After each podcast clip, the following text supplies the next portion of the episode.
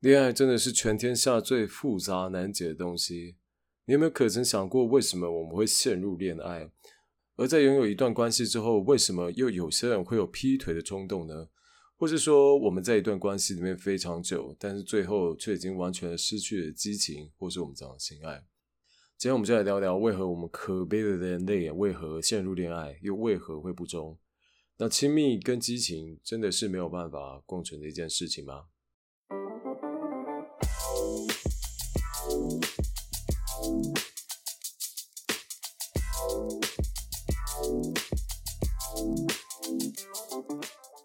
我常常在想哦，如果我自己是一个社会新闻记者，然后现在又没有什么适合的题材来写新闻的话，那最简单可以找素材的地方呢，大概就是民事法院的那种各种通奸判决。如果你是有一个在看一些社会新闻的人呢，你会发现基本上每个礼拜都会有不同的那种外遇新闻出现，不管是老公偷吃还是老婆偷吃，那都一样啦。所以就让我很好奇，为什么我们人类会想要偷吃或是劈腿呢？那我们直接把这个劈腿或偷吃的人直接冠上他是道德有瑕疵，或是他是一个烂人、渣男或是渣女，那就真的会把问题解决吗？那今天主要是要来探讨一下，就是偷吃的成因之外呢，也会探讨为什么我们会爱上一个人。虽然今天主要会用大脑生理学的角度去探讨这件事情之外呢，还有就是我相信应该蛮多人都有关心的一个议题哦，就是亲密跟激情是否真的不能够共存呢？根据日本在二零一六年的一个调查呢，大概有四十七趴的夫妻是无性夫妻哦，就是在过去几个月内是没有性生活的。那如果你是曾经拥有过一段长期关系，或者你现在正在一段长期关系里面的人呢，相信你应该有办法理理解我们刚刚所讲的话，就是啊，性生活的频率会大幅的下降这件事情哦。那关于这件事情呢，我们到底有没有一个解决办法呢？或是说，至少不要让比例这么的失衡，不要说全有或是全无。例如说，我全要激情，或是我全要亲密，那激情就算了吧。那我们真的要像辛普森家庭里面的美芝辛普森所讲的那样吗？就是激情是留给青少年跟外国人的，这样可悲吗？那我们今天讲的书内容呢，主要是两本书的综合啦。那一本是叫做《情欲图形》，它的作者叫做 Esther Perel。那他是一名心理治疗师，那主要呢，他的研究领域就是在研究各种关系的不同样貌。因为现在社会变动现在真的太快速了，像日本现在还有所谓的分居婚嘛，就是我们在这个婚后呢，我们还是想要保有一点个人空间，所以就不是住在一起的，这有点颠覆那我们以前的想象嘛，就是觉得哎，结婚就是应该住在一起。那例如说像那个呃新演员跟新垣结衣他们前阵子刚新婚嘛，但是他们就是采取所谓的那种分居婚的模式这样子。这本情欲图形呢非常适合，如果假设你现在是在呃长期关系中，不管你是结婚还是交往，那你觉得现在有点不满于现况，例如说你的对于激情的欲望 并没有被满足，那但是我们也不可能说 OK，因为我之前的欲望没被满足，那所以我就去劈腿嘛。那如果被发现的话，如果你还没结婚的话，那都是还好。但是如果你是已婚者的话，你会变成社会记者的各种素材。那除此之外，还要去面临很多的问题嘛，例如说怎么去修复跟伴侣之间关系，而且你伴侣也不见得会原谅你，等等等等。或是如果有小孩的话，更麻烦，还要去处理这个小孩的抚养权什么的。好，切回正题哦，如果你想要在这个亲密关系中稍微找回一点激情的话，那也许你可以考虑看这本书。那我看完这本书，我个人看法是，亲密跟激情某部分来说一定是互斥的，它就像是一个互相对抗的阴与阳，不是说它比较像是一个会移动的光谱，今天可能往激情靠一点，那今天可能往这个亲密那边多靠一点。我觉得就是不要拥有那种全有或全无的态度啦，就是我们有亲密了，所以我就不可能有激情，那有激情的状态下就不可能有亲密。那在后面我们会再多聊一点。那另外一本书呢，叫做《解构爱情》，作者是 Helen Fisher，他是一个非常有名的人类学家，在 TED 上有很多演讲。那虽然他是人类学家，但他主要的研究就是爱情这回事这样子。那今天主要探讨就是说，为什么我们会爱上对方？而一夫一妻制为什么是我们人类的政治标记？但是为什么在这个一夫一妻制里面呢，我们人类却又想要偷吃或是劈腿呢？那其实关于这个 Helen Fisher 他的演讲，我觉得非常有趣哦。如果大家有机会的话，可以上 TED 去看一下。这样，首先呢，我们要非常煞风景的方式呢来讲这个为什么我会陷入恋爱这件事情哦。那除了一些心理因素以及我们的成长背景之外呢，我们大脑的情跟欲其实是由啊我们脑子里面分泌的非常多种神经传导物质所决定的哦。那跟陷入热恋相关的三种神经传导物质呢，有多巴胺以及去甲肾上腺素以及苯基乙胺 （PEA） 这三个东西。那我们先从多巴胺开始讲起好了。多巴胺跟什么有关呢？多巴胺跟我们脑子里面的兴奋啊，或是你目标达成哦，那你会有一种快感。那以及迷恋、满足感，以及让你产生动力，那这就是为什么人在谈恋爱的时候是特别有动力。有个状况，像你可能本来连走到巷口便利商店买个东西都懒，但是谈了恋爱之后呢，可能你会愿意开车开了好几十公里，只是为了给你的爱人买他喜欢吃的东西。因为多巴胺同时会刺激我们大脑里面一个地方叫做基底核的原因呢。那因为基底核这个东西呢，它跟我们的上瘾以及回馈机制是有关系的。像例如说你吸烟啊、吸毒啦，或者你对一些你特别着迷的手游上瘾的时候，那其实都会刺激我们的基底核。所以，既然基底核跟上瘾的一些行为有关，这也就是为什么我们陷入恋爱的时候，一开始我们都是无法自拔的。我想每一个人陷入热恋的时候，满脑子都是你喜欢的那个人、你爱的那个人，朝思暮想。即使你非常努力的想要把他从你的脑子里移除，也做不到。那这一方面就是我们讲多巴胺所产生的一个魔力，这样子。那这样的恋爱这么像吸毒哦，所以其实被分手这件事情就有点像是所谓的药物戒断症状哦。那刚开始你可能会陷入抗议期，开始不接受这件事情，例如说你不接受突然没有海洛因可以吸的这件事情。然后等到一阵子之后呢，就慢慢的开始顺从，或是进入了所谓的绝望期。那最后呢，我们就进入到放下这个过程。呃，其实某方面的相似性真的蛮像的。我们讲被分手跟戒毒 这件事情。好，那 Helen Fisher 在他的书里面有提到呢，就是有些人他们天生就是比较花心。那他们其实就是对多巴胺这个所带来的快感哦感到上瘾哦，他们是对浪漫爱情的成瘾者。因为有些人的大脑，他们天生对多巴胺的反应就并不是那么敏锐，所以他们必须要比较高的剂量去刺激它这样子。所以，如果假设你的伴侣是天生比较喜欢那种冒险刺激的活动的话，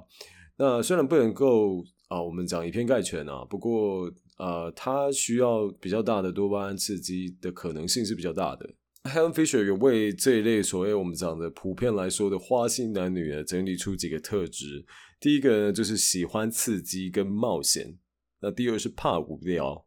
第三是行事冲动；然后接下来有好奇心，好点子多好可以有创意这样子。然后可以为你带来非常强烈的那种浪漫爱情的感觉，就是他可能是一个很感性的人，然后会带你做很多那种比较刺激的活动啦啥的。但是呢，同时呢，他也有一个缺点，他更难做出承诺，或是他的承诺根本是 bullshit，你根本 也不要把它当真这样子。好，这是他整理出来的几个，这我们讲花心人的特征这样子。那最后一个我们要讲这个多巴胺的特征呢，就是它会刺激催产素的分泌。那催产素是我们等一下会讲到一个东西哦。催产素跟我们对一个人的信任程度啦，以及亲密程度，或是是否能够形成长期关系是很有关的。那我们等一下再细讲这样。那第二种会让我们陷入热恋的荷尔蒙呢，叫做去甲肾上腺素。那它其实是压力荷尔蒙的一种哦，它掌管了我们脑袋的战或逃的反应。那战或逃反应呢，就是我们人类遇到危险的时候，我们大脑会马上决定说，到底现在是要跟他打一架，还是要赶快跑。像例如说，如果你遇到一只吉娃娃对你呲牙咧嘴跑过来要咬你，你可能会选择跟他打一架；但是看到一只凶猛的比特犬朝你这样冲过来，你会选择逃。这个就是战或逃的反应。好，那这个到底跟恋爱有什么关系呢？因为啊，去甲肾上腺素，如果你分泌多的状况，它会为你身体带来能量，因为它会整个动员你的身体，让你心跳加速。那心跳加速，我们就常常会跟这个我们讲恋爱挂钩在一起嘛。那除了让你心跳加速之外呢，它也会让你产生专注度，让你这个可以把很多的能量放在你所喜欢的人身上。那因为它同时会动员你的身体，所以它会让你精力旺盛、失眠，那食欲减退。这也就是我们常常会 在热恋期的人身上看到的一些状况嘛。去甲肾上腺素除了在我们讲热恋初期的时候会大量分泌之外，还会在恋爱的哪些阶段分泌呢？答案就是吵架的时候，就是会为你带来极大的精神压力的时候。毕竟我们刚刚讲说，去甲肾上腺素它是一种压力荷尔蒙。那我想这也解释，就是说为什么有些情侣啊，他们在吵完架的时候，他们的性爱特别激烈，因为啊，这种去甲肾上腺素的分泌，有点让他们回到了那种啊热恋初期的那种心跳加速的感觉，那其实是大脑为你带来一个错觉啦，这样子。好，那最后一个跟热恋有关的，我们讲大脑神经传导物质呢，叫做苯基乙胺，那缩写是 PEA 啦。那它跟刚刚的去甲肾上腺素是有点像的，就是你遇到危险或是非常刺激的事情的时候会分泌。那苯基乙胺呢是一种神经兴奋物质，它会让我们的瞳孔放大啦，心跳加速啦，手心出汗。那你有没有发现我们刚刚讲那三个反应跟热恋初期的那种你会看到喜欢的人会产生的反应是有点像的？那 PEA 它同时是我们对一个人的迷恋感的主要来源之一哦。所以，如果你想要让一个人对你产生着迷感之外呢，除了你先去打听一下他的偏好之外，你也可以考虑带他去进行一些比较我们讲比较刺激的活动，也许可以产生一点小小火花，也说不一定啊。当然了，前提是你你要是他的菜这样子。那 P A 同时呢，也会让人家产生所谓的偏见跟执着。那我想这个完美的解释，我们想情人眼中出西施这这件事情哦，因为在热恋初期的时候，你 PEA 会这样爆棚的这样喷发，那这也就是为什么我们恋爱初期的时候，我们眼里都没有其他人的原因。那什么食物里面有含有大量的 PEA 呢？答案就是巧克力。所以我在想，这也许是我们情人节会送巧克力的原因之一吧。我在想，也许吧。那最后呢，Helen Fisher 得出了一个结论哦，就是我们在热恋的时候呢，我们大脑前额叶皮质会活动性会降低。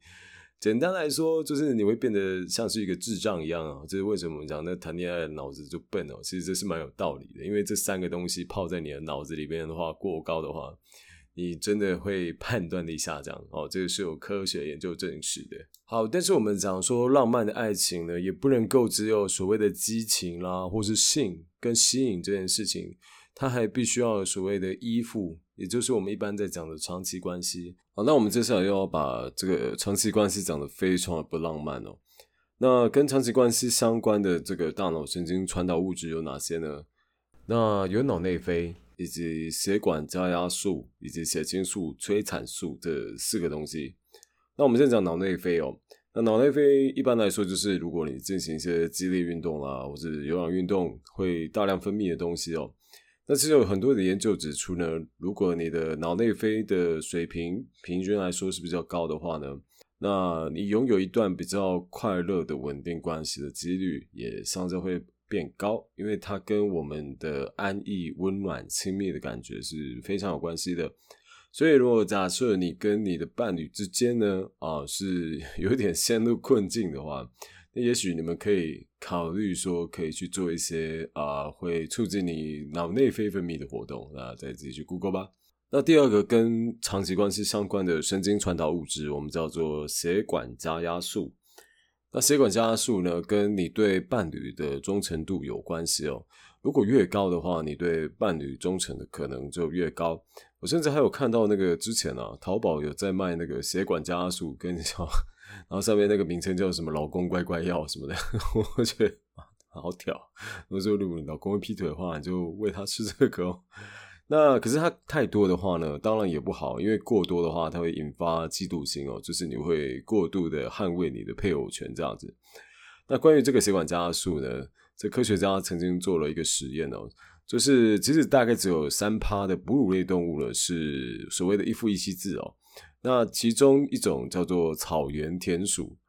那这个草原田鼠呢？它们脑袋里面的这个我们讲血管加压素的平均的水平是很高的。它们也是非常少见的这种我们讲终身一夫一妻制的动物这样子。它们决定配偶之后呢，就不会再更换了。但科学家做了一个非常贱的实验，他们就把草原田鼠脑袋里面的血管加压素呢给它阻断，就是它们再也感受不到血管加压素。那阻断之后呢？这些草原田鼠们就马上变成花花公子，这样四处去找这个母田鼠交配，所以也是蛮有趣的啊。那第三个东西呢，我们叫做血清素。那血清素呢，跟脑内啡是有一点类似的。那我们讲血清素，毕竟又有快乐荷尔蒙之称嘛，所以血清素如果平均水平是比较高的话呢，你拥有一段这个我们讲快乐的长期关系的几率是比较高的。那 by the way，其实男生天生的血清素大概是女生的三倍左右，这也就大概是为什么男生比较不容易得忧郁症。以及，例如说啊，我们讲说，如果看到你爸妈在为了一件事情争吵的话，那爸爸常常会说啊，不用担心啊，这有什么好担心的？但妈妈就会满脸愁容这样子。那其实这也是因为说，女生她们本来就很难去比较维持比较高的这种讲水血清素的水平这样子。那血清素高的人呢，他会有一些比较常见的特质，像他们比较遵守社会规范，道德感可能比较强一点。虽然这我想应该还是跟家庭教育比较有关啊。那第二个呢，他们比较喜欢做计划，那同时个性比较保守又比较谨慎哦，这跟我们刚刚讲做计划是有关系的。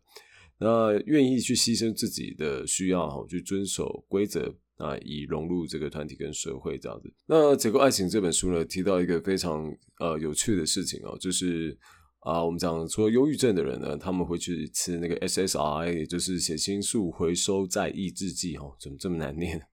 那他提到这个 SSRI 会对我们的爱情造成什么影响呢？就是对，它会提高你大脑的血清素浓度没有错，但是它同时会压抑啊所谓的多巴胺回路。简单来讲呢，就是也许他吃 SSRI 他会快乐一点，可是他们发现呢，就是吃 SSRI 的这些病人呢，他比较没有办法去感受到对伴侣的这种激情，因为他的多巴胺的回路被抑制了嘛。那接着第三种跟长期关系有关的这种神经传导物质呢，我们叫做催产素。那它跟信任、依附感、情绪正向，以及这种我们讲忠诚啊，以及那种比较同理的沟通啦、羁绊呢，是很有关系的。呃，可以说是它应该就是长期关系里面最重要的一种物质吧。那有什么动作可以提升我们的催产素分泌呢？一般来说就是接吻啊，跟拥抱啦，然后它可以提升催产素的浓度以及活性。那毕竟催产素呢，跟我们刚刚讲的这么多，这我们讲长期关系里面需要的正向特质有关系哦。所以其实有的时候呢，我们讲这种不合格的父母亲呢，可能只是他的催产素的分泌太低这样子。不过这种东西呢，也不是越多越好，它跟我们刚刚讲那个血管加压素是有点像的。如果过多的话，它会导致嫉妒跟偏执啊，会导致你过度去捍卫你的配偶权，其实也不是一件好事这样子。好，那关于催产素这个东西呢？啊，我忽然想到这个张爱玲讲了一句话，她说：“啊，女人的阴道直通内心。”那这句话呢，其实也是有大脑的科学的根据的哦。因为在啊，我们讲性爱过后呢，它除了会促进你的多巴胺分泌之外呢，就是它会带给你激情的感觉嘛。那同时呢？啊，我们不管是男女哦，你体内的这种我们讲催产素哦，以及刚刚讲的血管加速也会爆量的分泌，所以有些人为什么会对泡友晕船呢？我想这也是有科学根据的。好，虽然我们刚刚用这么理性的角度来剖析爱情哦，但是我们最后会爱上谁，其实还是有很多复杂的因素所决定的。例如说你的家庭背景啦，以及你个人的依附形态啦，等等等等。反正绝对不要幻想说，我就拿着一管 PA 或者一管这个我们讲多巴胺，然后看到我喜欢的男生跟女生，我就直接瞄准他的静脉，然后给他狠狠注下去，那他就爱上我了。当然没有那么简单啦。不过呢，了解这些事情呢，我想应该还是对你的恋爱有帮助的。你可以去做一些可能会促进这些大脑神经传导物质所分泌的事情，这样子，并且理解到你的爱情中的起起落落，其实背后都有科学的根据。哦，就像我们讲说多巴胺的话，平均来说啦，大概热恋期过后六个月到一年之间呢，它会消退掉。所以很多人都在感叹说，为什么你没有之前那么爱我？其实这也是有科学根据的嘛。因为事实上，你的大脑多巴胺就是没有办法维持这么久。呃，加上其实有一个东西叫做这个我们讲多巴胺枯竭这种东西哦，就是如果你的大脑长期这个泡在多巴胺太久的话呢。他会短暂的陷入一个比较失调的状况，他会比较没有办法感受到这个多巴胺的刺激跟活性，这样子，那会让人家短时间的觉得没有活力啦，无法专注啦之类的。那需要一段时间才能够恢复。所以有的时候呢，如果你看到你的伴侣，哎，感觉好像没有之前那么热情，也许你就可以慢慢的去理解他了吧。对，那关于这个长期关系呢，如果你现在啊现在一些困境的话，那我想除了正面沟通以及尽量的同理对方之外呢，那你们可以考虑去进行一些活动哦，那让这个关系更加稳固，例如说一起去散散步啦，就有研究指出说。啊，如果伴侣也可以一起从事一些那种我们讲轻度的有氧运动的话，那对关系的增进也是很有帮助的，因为它会促进你的脑内啡分泌这样子。那用这么理性的角度探讨完爱情之后呢，我们下一集呢要讲的是为什么我们人类最后走上这个一夫一妻制的道路呢？毕竟我们刚刚讲过，只有三趴的哺乳类是一夫一妻制。那为什么我们在选择一夫一妻制之后呢？有其中有一些人会选择去劈腿跟偷吃呢？那劈腿跟偷吃其实是有非常多种原因的嘛，我们不能够说哦，因为他就是渣，他就是道德有瑕疵这样子。那我们会去探讨偷吃背后的成因，那以及呢，接下来也会讲说，哎，亲密与激情之间究竟是没办法共存的吗？还是说我们可以找到一个平衡之道呢？好，那今天就讲到这了，谢谢你今天的收听。呃，最后讲个题外话，我真的好久没更新了，大概半年啊，因为就一直找不到动力去做，然后加上这个前阵子又比较忙，然后设备又出了一点问题，录音软体也出了一点问题，那我就一直把这个 podcast 搁在这边。那如果你还现在还有在听的话，我真的非常感谢每一个愿意听的人。那如果你喜欢这个节目的话呢，请啊多给我一些鼓励，例如说到 Apple Podcast 帮我按个五颗星、四颗星啊，随便啊，OK，或是留个言让我知道一下，就是谢谢你们，OK，那我们下次见喽，拜拜。